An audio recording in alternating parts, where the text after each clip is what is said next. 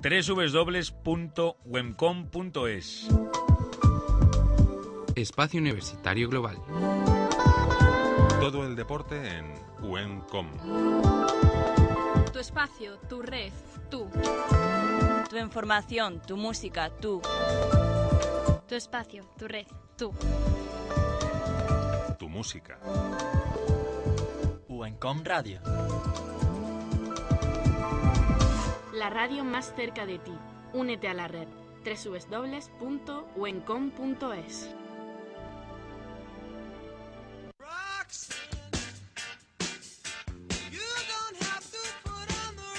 Teatro. Música. Cine. Literatura. Espectáculos.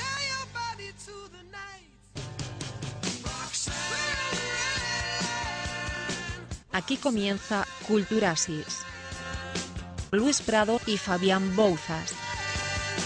En Huencón Radio.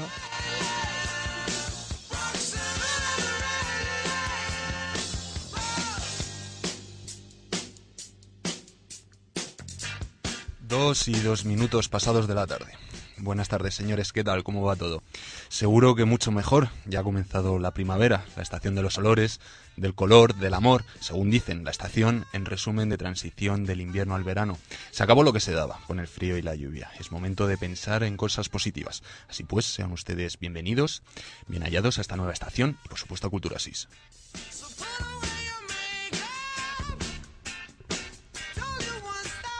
¿Qué tal, Fabián Bouzas? Muy buenas. Hola Luis, muy buenas tardes. Pues hoy les proponemos algo interesante, distinto si me lo permiten. Dedicaremos nuestro tercer programa de Culturasis para hablar de los presos políticos de la guerra civil. Además, hemos querido traer a un invitado muy especial. Él es Marcos Ana, comunista, perseguido durante el régimen, encarcelado y condenado a pena de muerte hasta en dos ocasiones. Una persona llena de humildad a la que queremos que ustedes conozcan. También, por supuesto, realizaremos un recordatorio a uno de los más grandes escritores del siglo XX de nuestro país, fallecido hace poco, Miguel Delibes. Por supuesto, saben ustedes que en todo momento pueden dejarnos sus opiniones sobre los temas propuestos en Facebook a través de nuestro correo electrónico culturasis.hotmail.com o si ustedes lo prefieren por teléfono en el 912115528. Hemos comenzado.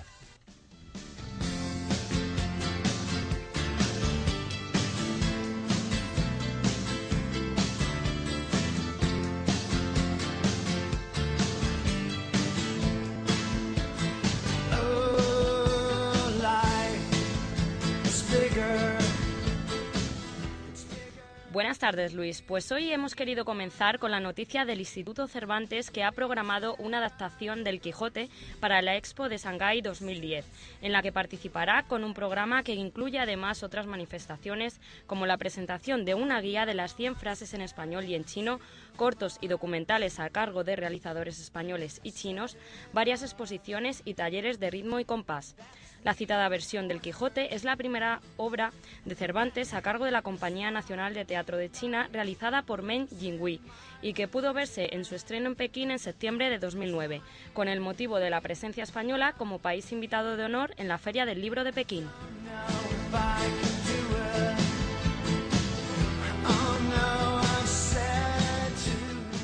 Antonio Pérez Henares narra en su novela El diario del perro olor la relación de amistad que le unió a su perro y compañero de caza durante sus 16 años de vida. Se trata de un homenaje que el escritor ha querido dedicar al ser que le ha acompañado en sus viajes y a lo largo de su vida.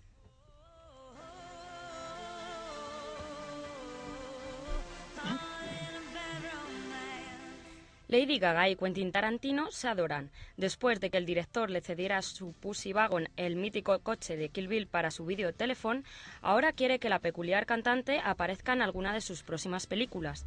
Según revela una información de Hollis Scope, de concretarse las negociaciones, la cantante interpretaría a una asesina que tendría mucho que ver con ella en la vida real.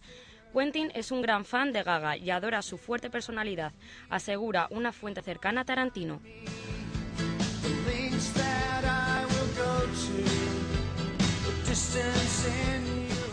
Blue Water Production ha escogido a Kristen Stewart para relatar su vida en forma de cómic, que dará cuenta de la profundidad de Kristen, su belleza y su fuerza interior.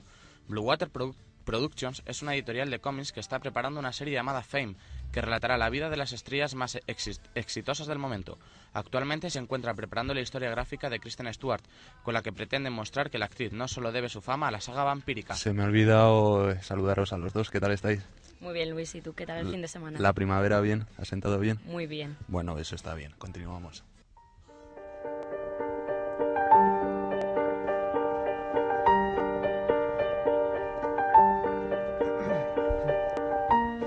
Lo dicho, enfocamos ya el programa al tema que habíamos propuesto, aquellos hombres que tanto lucharon por la libertad y por una sociedad más justa e igualitaria, aquellos individuos a los que hoy día les tendríamos que dar las gracias por su labor, por su entrega y también quizás por su lucha, aquellos hombres va dirigida esta sección.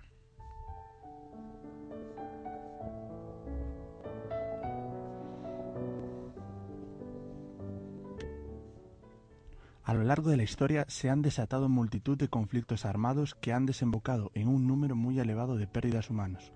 Sin embargo, el sufrimiento devenido de dichos conflictos no termina con el alto al fuego, sino que muchos hombres y familias en general quedan marcados de por vida por su participación en dicho conflicto, privándoles desde entonces de cualquier vestigio de libertad para el resto de su existencia. Nos referimos, entonces, a los presos políticos.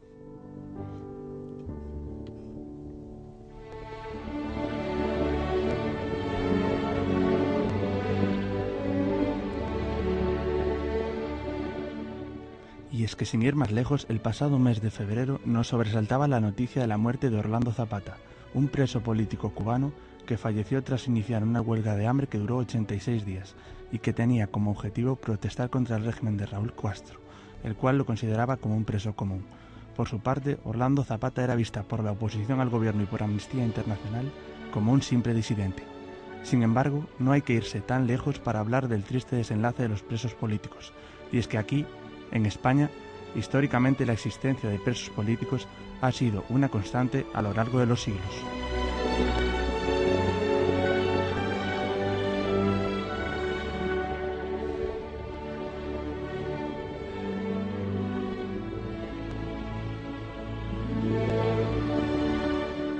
Y es que la Guerra Civil Española de finales de la década de los 30, además de todo el drama humano, social y económico que supuso para el país, trajo consigo una nueva jornada de presos políticos que fueron obligados a trabajar para el régimen franquista hasta el resto de sus días, como pago por haber luchado en el bando contrario durante la guerra. Los propios presos políticos fueron, sin ir más lejos, los encargados de realizar la monumental excavación en plena Sierra de Guadarrama, que desembocaría en la Basílica del Valle de los Caídos. Así es como presentaba y describía el régimen franquista, a través del nodo, a todo el colectivo que formaban los presos políticos. Y he aquí que la España de Franco les ofrece a estos hombres la revalidación, la dignidad que tenían perdida. Si volaron un puente, ahora lo reconstruyen. Si derribaron una casa, la levantan ahora. Sus días de prisioneros están consagrados al aprendizaje de unas labores que les convierten en seres útiles, redimiéndoles de su existencia de parias y los despojos humanos deberán a España su regeneración.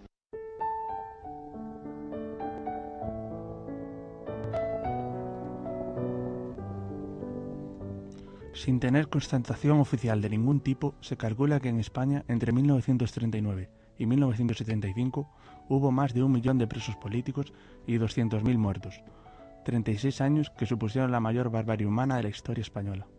Sin embargo, antes de la instauración del régimen franquista, ya existían otras épocas en las que se cometieron este tipo de atrocidades. Hablamos, por ejemplo, de la década ominosa de Fernando VII, en la que se cifraron en más de 100.000 el número de presos políticos existentes durante la década.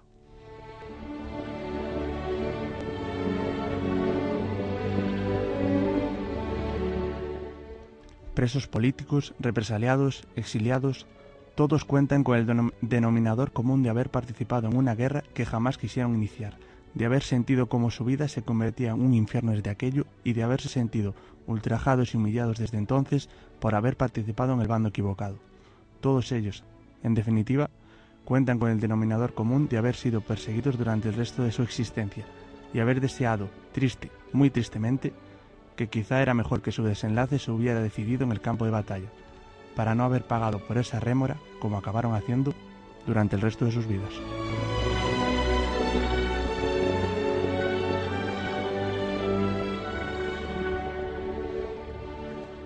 Y acompañando a este magnífico reportaje que ha hecho Fabián, tenemos ya nuestro entrevistado, a Marcos Sana, de primera profesión, comunista, de segunda escritor.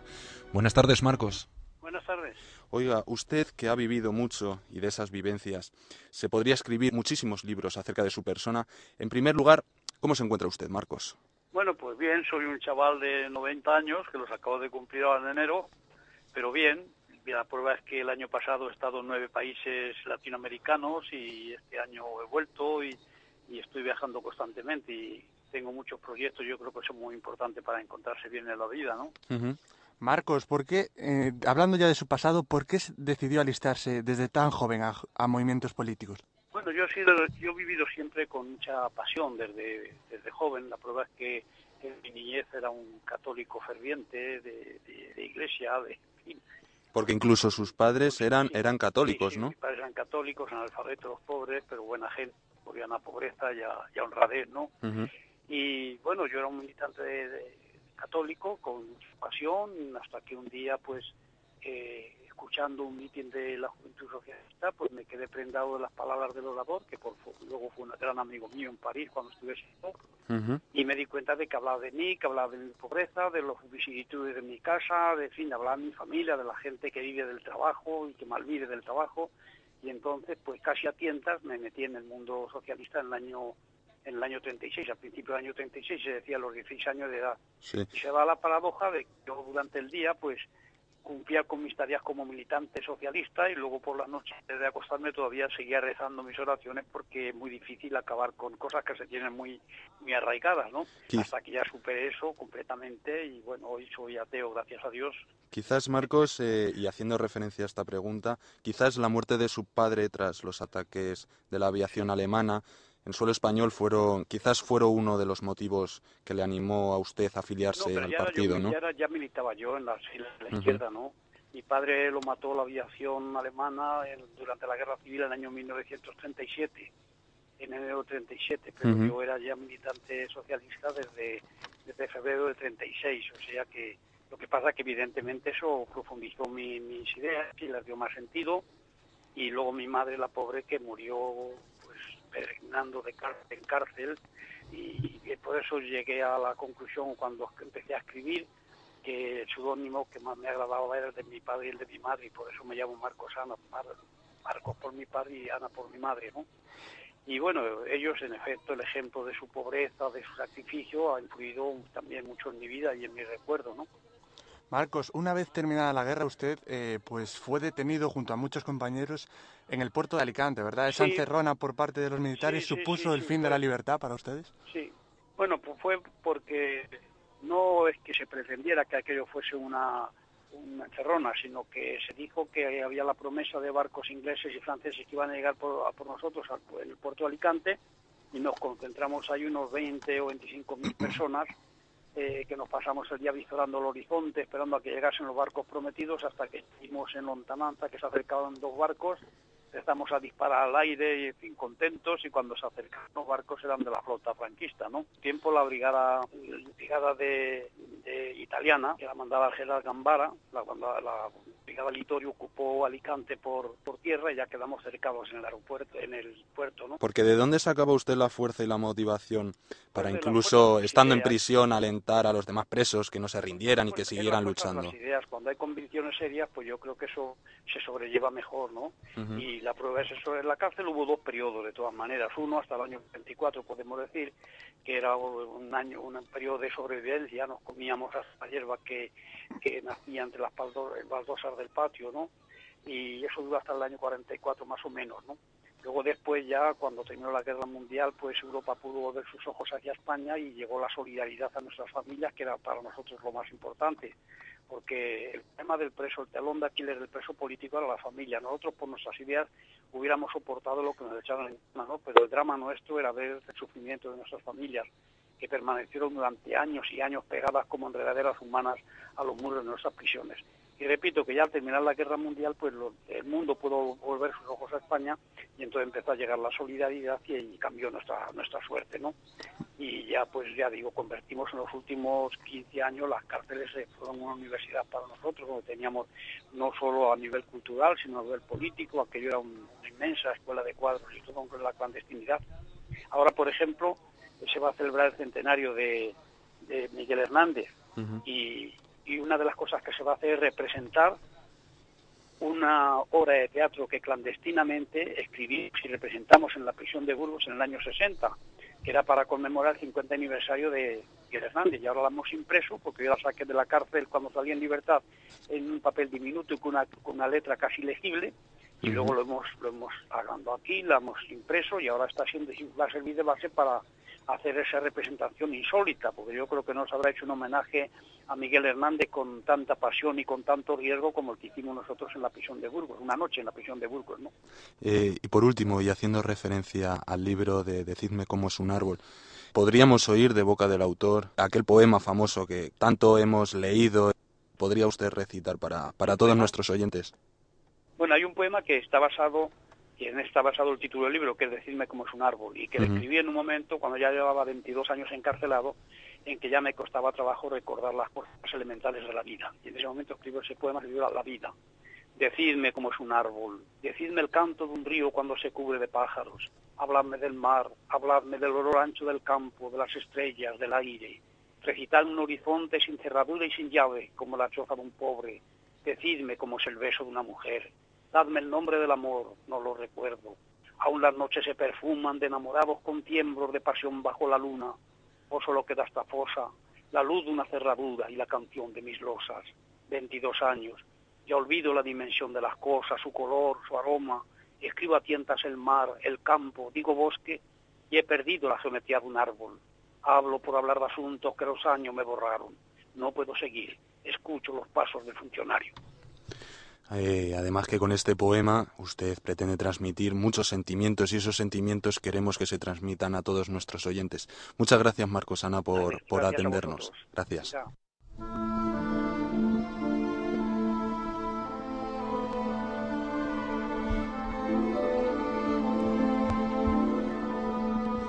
Bueno, vamos con David Pérez, que nos va a recoger algunas de las opiniones, opiniones que nuestros oyentes nos han dejado en nuestra página en Facebook. David.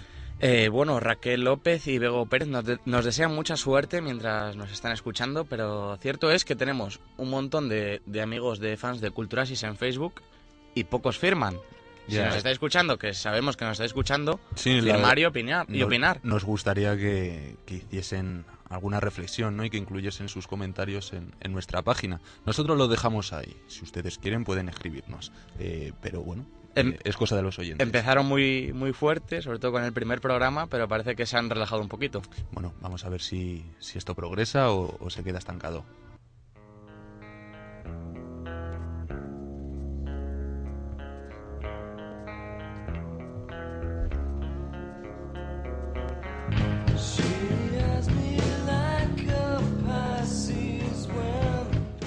Y hemos querido en el día de hoy hacer un pequeño inciso dedicado a la memoria de Miguel Delibes, una de las grandes figuras de la literatura española posterior a la Guerra Civil, por lo cual fue reconocido con multitud de galardones. Pero su influencia va aún más allá, ya que varias de sus obras han sido adaptadas al teatro o se han llevado al cine, siendo premiadas en certámenes como el Festival de Cannes, un homenaje a su figura y a su memoria. Es Miguel Delibes.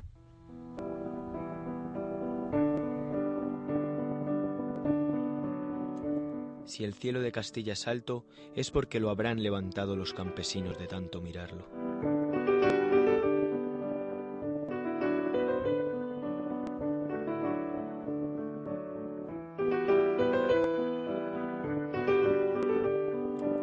Miguel Delibes nos dejó hace apenas diez días en su casa de Valladolid acompañado de su familia.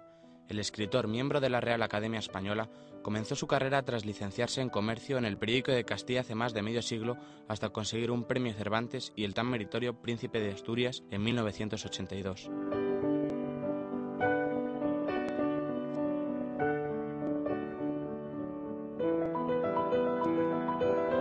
Autor de La sombra del ciprés es alargada, Diario de un cazador, El camino, El hereje y de Cinco ollas con Mario entre otros, muchas de sus obras se han adaptado a la gran pantalla y al teatro Los Santos Inocentes y el disputado voto del señor Cayo fueron interpretadas por su gran amigo Paco Raval, al que junto con Alfredo Landa recibieron un galardón en el prestigioso Festival de Cannes.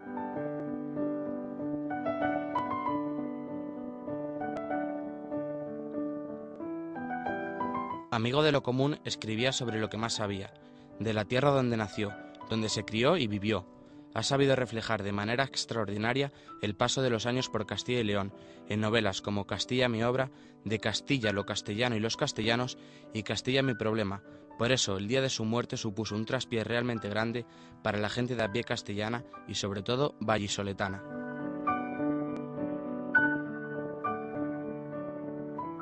No tengo palabras porque yo creo que me emociono. Nos deja hoy mal, nos deja como pensamos que iba a, parecía que iba a ir para siempre.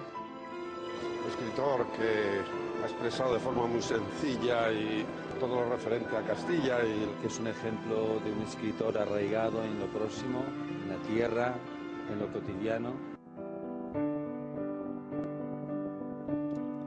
Galardonado con las mejores condecoraciones que podría poseer, Delibes solo quería que fuera recordado como buena persona, pese a haber llegado muy lejos en esto de la literatura, consiguiendo un Príncipe de Asturias, un Premio Cervantes, un Premio Nadal y Premio Nacional de las Letras Españolas, tras haber sido investido doctor honoris causa por varias universidades y haber conseguido tres medallas de oro en diferentes ámbitos. Pero todos tenemos una, una cierta ilusión por no ser negativos para nuestros semejantes. Es decir, que a mí me gustaría pues que pensaran que no fui una mala persona, que fue buena gente, como dicen ahora, fui buena gente. De manera que con eso me conformaría. Y en lo que apunta a, a la literatura, pues, pues que llegué donde pude, pero que fue bastante lejos.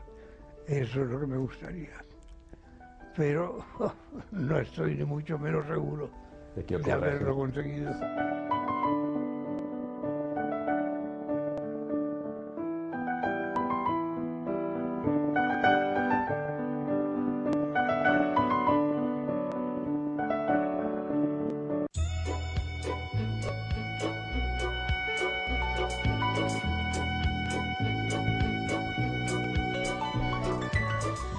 Vamos a ir concluyendo ya el programa, no sin antes comentarles nuestra agenda cultural, que Culturasis les propone sobre los eventos más relevantes a nivel cultural de la mano de nuestros colaboradores habituales, Lucía y David.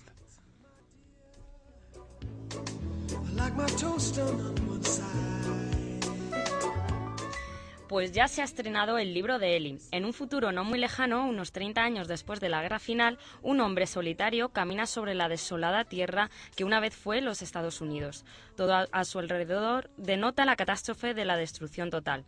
No existe civilización ni ley. Un guerrero por necesidad, no por elección, Eli de St. Washington solo busca la paz, pero si se le desafía antes de que sus oponentes tengan tiempo de darse cuenta de su falta fatal error, Eli terminará con ellos. Lo que defiende con tanto empeño no es su vida, sino la esperanza de un futuro. Dicen que la guerra perforó un agujero en el cielo. Solo unos pocos sobrevivieron.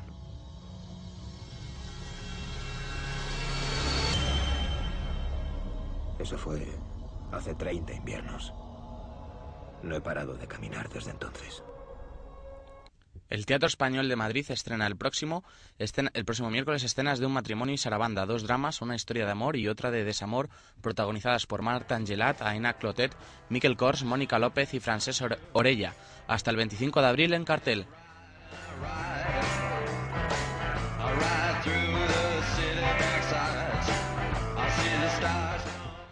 Suena Iggy Pop. El cantante americano actuará el 30 de abril en la Sala La Riviera de Madrid. Un lujo que haga un concierto en la capital española. La entrada anticipada son 55 euros. Recordad, el 30 de abril en la Sala La Riviera, Iggy Pop and the Stokes.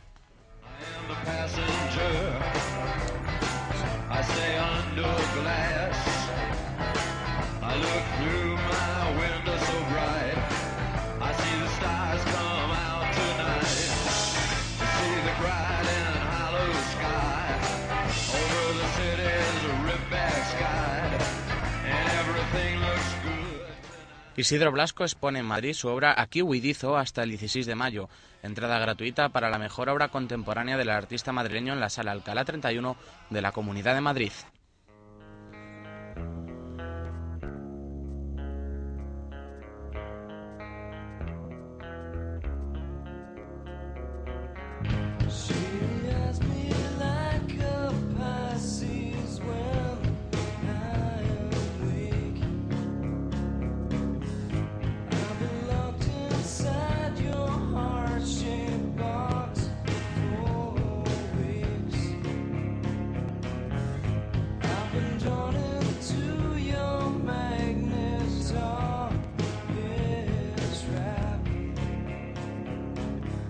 No quería irme sin antes eh, preguntaros a, a vosotros eh, qué os parece eh, esto de que tras la muerte de Miguel Delibes no, no haya acudido el presidente del gobierno, José Luis Rodríguez Zapatero, y, y el rey a su funeral. David. Eh, bueno, perdón. Teóricamente, eh, Zapatero y el rey deberían haber estado en el, en el, en el funeral de Miguel Delibes, Miguel Delibes, ya que es un, escritor que prácticamente lo ha conseguido todo a nivel nacional, premios, doctores honoris causa, eh, Príncipe de Asturias, Premio Cervantes, ganó en el Festival de Cannes con Paco Raval y Alfredo Holanda. Eh, el motivo de que Zapatero no estuviera en el funeral no lo sé. El del rey estaba en la carrera de, de Fórmula 1 de, de Bahrein. Hombre, Pues claro, eh, siendo uno de, de los artistas eh, a nivel cultural más importantes de- del siglo. XX, eh, un, el rey que es representante de todos nosotros, ¿no? Debería hacer un acto de... Claro, y es que encima tenía una buena relación con Miguel Delibes, el rey, el rey y la reina, los, los dos. Entonces, no sé, yo creo que una carrera de Fórmula 1 se puede suprimir. Bueno, lo, lo dejamos lo dejamos ahí el tema. Si nuestros oyentes quieren comentarlo, lo pueden hacer a través de los medios que, que facilitamos a lo largo del programa.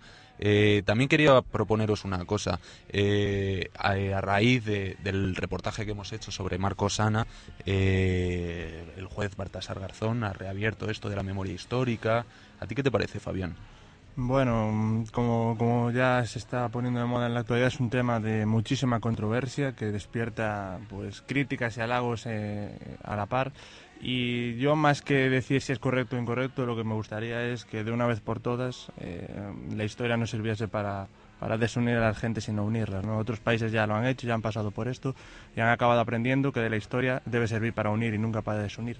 Y entonces en este país, hasta que no se aprenda eh, eso y se, se tenga en cuenta que la historia eh, es de todos y nos representa a todos, hasta que no, hasta que no sea eso, esto no va, no va a ir mejor. Muy bien, pues nada, nosotros terminamos. Darles las gracias a todos ustedes por haber estado ahí un día más, también a nuestros colaboradores, a Lucía, David, nuestro técnico Alberto Albarrán y al subdirector del programa, Fabián. Les dejamos con nuestro cierre editorial. Nosotros, como siempre, volvemos dentro de 15 días a la misma hora. No se olviden, sean felices, un saludo. No podíamos olvidarnos de un gran literato de nuestras letras que decidió continuar escribiendo en otra parte el pasado 12 de marzo y por ello Miguel Delibes ha tenido un hueco en nuestro programa de hoy. Un hueco que también hemos querido destacar en este editorial, donde hablaremos de una época de este país que él vivió y conoció muy bien. Esa época es la que Delibes ha plasmado en algunas de sus obras, como El refugio o La partida, entre otras. Una época que debemos recordar como hace el autor, porque es parte de nuestra historia y la historia es el único elemento que nos puede ayudar a superar y no caer en los errores del pasado. Errores como los que se cometieron en Paracuellos del Jarama, donde la Junta de Orden Público ejecutó sin juicio a centenares de presos, cuyo único delito era no ser del bando republicano, o los que acaecieron en la masacre de Badajoz, cuando el ejército sublevado ejecutó a miles de civiles y militares defensores de la Segunda República tras la toma de la ciudad. Errores que se siguieron cometiendo entre el 1 de abril de 1939 y el 20 de noviembre de 1975, donde más de un millón de españoles se vieron privados de libertad por motivos políticos y más de 200.000 perecieron frente a los pelotones de ejecución. Eran presos políticos, como lo fue Marcosana, y como lo fue hasta el pasado 23 de febrero Orlando Zapata Tamayo, cuyo único delito fue morir y alzar la voz por la injusticia, porque como decía Oscar Arias la semana pasada en una columna del país, los presos políticos no existen en las democracias.